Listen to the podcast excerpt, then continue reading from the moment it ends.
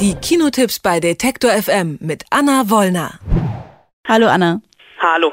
Über zwei Filme darf ich heute mit dir sprechen und irgendwie scheint mir geht es vor allem um Erwartungen der Gesellschaft, die an die selbstbewusste Frau von heute gestellt werden. So wie Marlowe, gespielt von Charlize Theron in dem Film Tully, die gerade ihr drittes Kind bekommen hat und von den Aufgaben als dreifache Mutter etwas überwältigt wird, hat dich der Film, obwohl du gerade keine Horde Kleinkinder betreuen musst, dann auch mitgenommen. Äh, ja, hat er, weil der Film einfach äh, tatsächlich mit diesen Erwartungshaltungen spielt und zeigt, was Muttersein äh, bedeuten kann. Genau, darin liegt der Reiz, selbst wenn man diese Erfahrung nicht gemacht hat, dass wir oder nicht macht, dass wir eben sehen, dass es anderen, äh, wie es anderen geht und dass Kinder haben eben nicht immer nur Zuckerschlecken ist. Denn Theron spielt eben Marlowe, sie hat drei Kinder, sie ist eigentlich eine ganz normale Frau, zwei Kinder, sie scheinen auch schon aus dem Gröbsten raus zu sein, gehen zur Schule einer von den beiden, der Ältere, hat so leicht autistische Züge und braucht ganz besondere Aufmerksamkeit und die braucht natürlich auch Kind Nummer drei. Und Theron versucht dann als Marlow den Spagat zwischen Windeln wechseln, zwischen stillen, Kinder zur Schule bringen, Elterngespräche, Ehefrau sein und merkt dann halt einfach irgendwann, dass sie eigentlich gar nicht mehr kann. Und da kommt ihr Bruder ins Spiel, der ähm, das Kinder haben so ein bisschen outgesourced hat, einfach weil er äh, reich ist und äh, mehrere Nannies beschäftigt und er erzählt ihr von einer sogenannten Nachtnanny, also eine Frau, die sich nachts um das Kind kümmert, damit die Eltern schlafen können. Und eines Tages nach anfänglichem Zögern ist sie dann auch so verzweifelt, dass sie sehr dankbar ist, als Tully auf einmal in der Tür steht und äh, sie entlastet. Eine junge Frau, wirklich mit sechstem Sinn, so eine Art rettender Engel, die Marlo nicht nur den Schlaf zurückgibt, sondern auch ihre Würde, weil sie sehr, sehr viel darüber reden, was es heißt, Mutter zu sein etc. Der Film ist nach einem Drehbuch von Juno-Autorin Diablo Cody, ähm, die ja damals schon das Schwangerwerden in der Highschool verarbeitet hat und hier jetzt auch so leicht autobiografisch darüber nachsinnt, was es heißt, Mutter zu sein in der Zeit.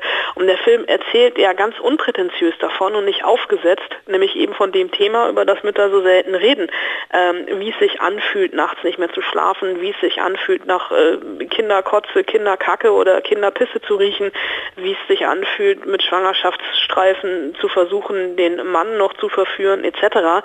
Und Charlize Theron, die ja schon für Monster vor, oh Gott, 15 Jahren mittlerweile her, sich mehr oder weniger entstellt hat und damit für den Oscar äh, belohnt wurde, hat auch hier wieder 20 Kilo zugenommen und genießt wirklich dieses Spiel mit der Überforderung und auch einfach genießt dieses Spiel einfach nur vollkommen normal zu sein. Und Tali ist ja bitterböse, aber eben nicht abschreckend, sondern absolut liebevoll und ehrlich und äh, ja, deswegen für mich nicht nur für Mütter eine Empfehlung. Hm. Und auch äh, Angie in dem Film Back for Good, eine Art aus der Mode gekommenes deutsches It-Girl, hat es ja nicht äh, leicht, sich zu behaupten. Das Interesse der Öffentlichkeit an ihr schwindet äh, in dem Film. Sie will ins Dschungelcamp eingeladen werden, muss aber erstmal um günstigen Umständen, Umständen ähm, zufolge zu ihrer Mutter ziehen. Die Story hat mich jetzt erstmal nicht so abgeholt. Der Film war aber für den Deutschen Filmpreis nominiert. Kannst du das nachvollziehen? Ja, in erster Linie war die Hauptdarstellerin Kim Riedle für den Deutschen Filmpreis als beste okay. Hauptdarstellerin nominiert.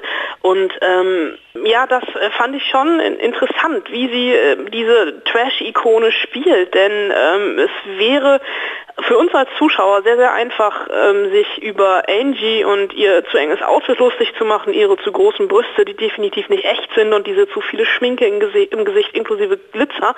Aber der Film macht sich nie über sich lustig und das hat wirklich Größe. Äh, Angie hat einen Kokainentzug hinter sich, ist gefühlt weg vom Fenster und hat nach Ende der Therapie keine Bleibe mehr. Deswegen geht es zurück zur Mutter mit dem Vorteil, dass sie dann noch versuchen kann, aus ihrer kleinen Schwester einen YouTube-Star zu machen. Und ähm, diese kleine Schwester, die leidet zweimal im Jahr unter einem epileptischen Anfall und muss deswegen 24 Stunden rund um die Uhr einen Sicherheitshelm tragen.